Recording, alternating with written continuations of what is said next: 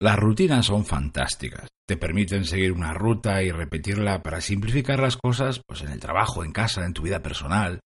Cuando las repites, hacen que no te tengas que romper la cabeza, simplemente te agarras a ellas y las haces.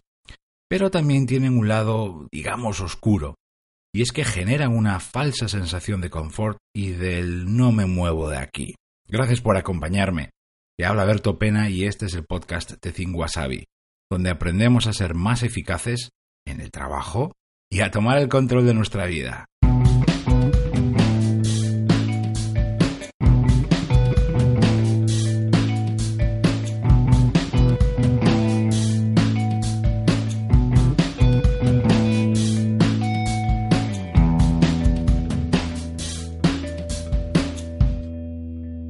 A mí las rutinas sobre todo me han dado disciplina, método y más sencillez a la hora de hacer cosas, pues que no siempre me apetecen o que no son fáciles. No tengo rutinas para todo, ¿eh? Que, tengo que dejarlo claro, pero sí para bastantes cosas. Y eso sobre todo me ha permitido pelear menos con todo eso, desgastarme menos. Es mi método y lo sigo desde hace muchos años. No soy el único, por supuesto. Seguramente tú también tengas tus propias rutinas y costumbres. Y tal vez como yo, alguna vez también te hayas encontrado atrapado en esa cierta zona de confort que generan las rutinas. La zona de confort es ese punto que hemos alcanzado en el que todos los hábitos, rutinas y proyectos que hacemos, actividades también, pues nos resultan cómodos.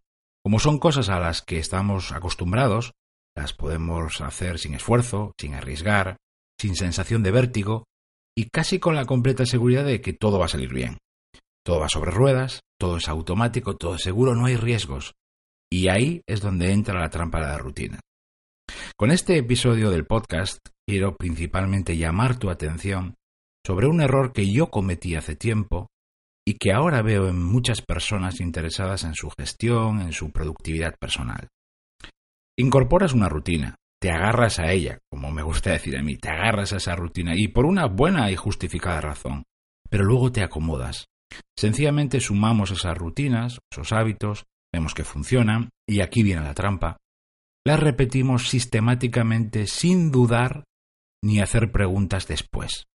Realmente no hay nada malo en repetir una rutina positiva. Ese es realmente el objetivo y el propósito de ello.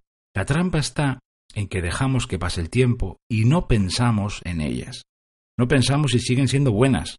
No pensamos si deberíamos ajustarlas o retocarlas no pensamos si directamente tal vez nos convendría eliminarlas. No salimos de ellas por pasividad, por comodidad, porque no vemos la oportunidad o porque estamos a gusto en esa zona de confort. A veces vamos por la vida sobre raíles.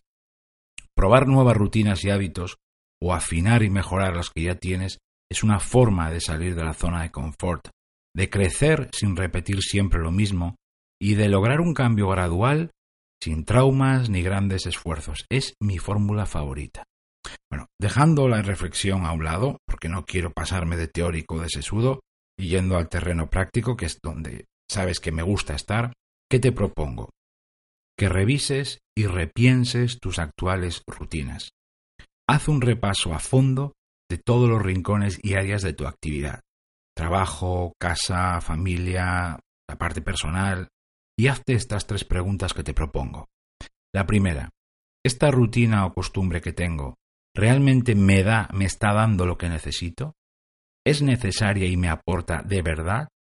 ¿Me simplifica la vida y me ayuda de verdad? ¿Sí o no? Segunda pregunta, ¿esta rutina o costumbre que tengo está alineada con mis actuales objetivos y prioridades? ¿Cada día me ayuda a acercarme a lo que de verdad me importa? ¿Sí o no? Y la tercera pregunta. ¿Me interesa retocar, afinar o ajustar de alguna manera esta rutina que tengo, pues para que sea más fácil o más cómoda o me lleve menos tiempo?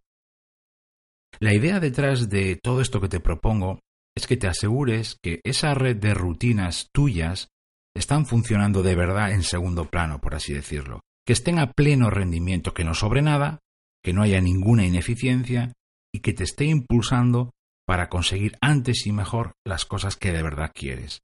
El éxito personal lo consigues así, ladrillo a ladrillo, día a día, con tus rutinas. Muchas gracias por haberme acompañado, se despide de ti Berto Pena, y mientras llega el próximo episodio me encontrarás en mi blog thinwasabi.com y en mi canal de YouTube. Ahí también te cuento las claves para pilotar tu vida de forma diferente.